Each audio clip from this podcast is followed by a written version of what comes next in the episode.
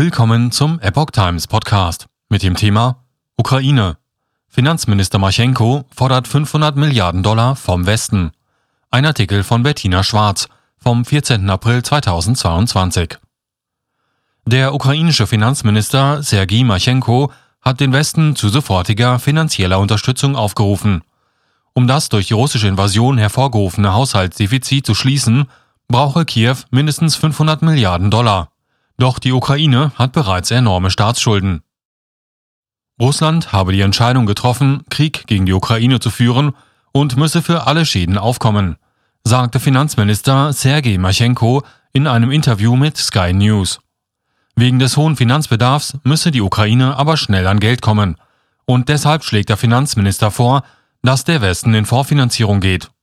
Er hoffe, dass die Weltgemeinschaft in der Lage sei, Reparationen von Russland auf der Grundlage internationaler Gerichtsverfahren durchzusetzen. Wir stehen unter großem Stress in der allerschlimmsten finanziellen Lage, sagte Sergei Meschenko laut Financial Times.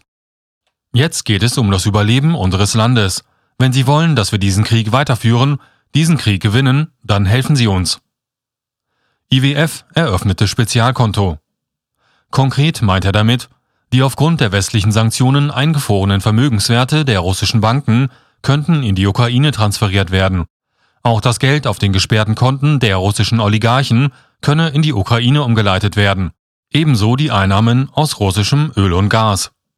Außerdem schlägt Maschenko vor, dass die Mitglieder der G7-Gruppe zwischen 5 und 10 Prozent der rund 290 Milliarden Dollar erhaltenen SCR der Ukraine zu spenden oder zu verleihen, meldet die Berliner Zeitung.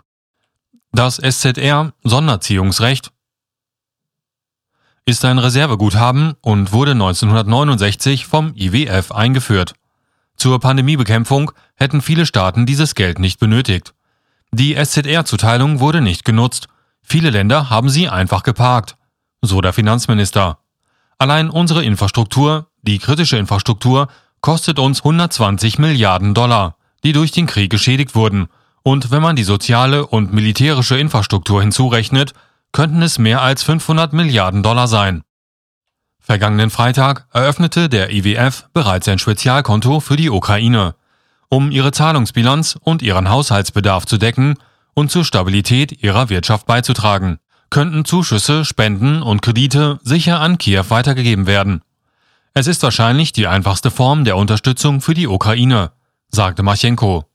Laut Financial Times hat die EU bereits zugesagt, einen Nachkriegswiederaufbaufonds einzurichten. Der polnische Premierminister Mateusz Morawiecki habe vorgeschlagen, dass dieser Fonds mindestens 100 Milliarden Euro umfassen sollte. Internationale Kredite.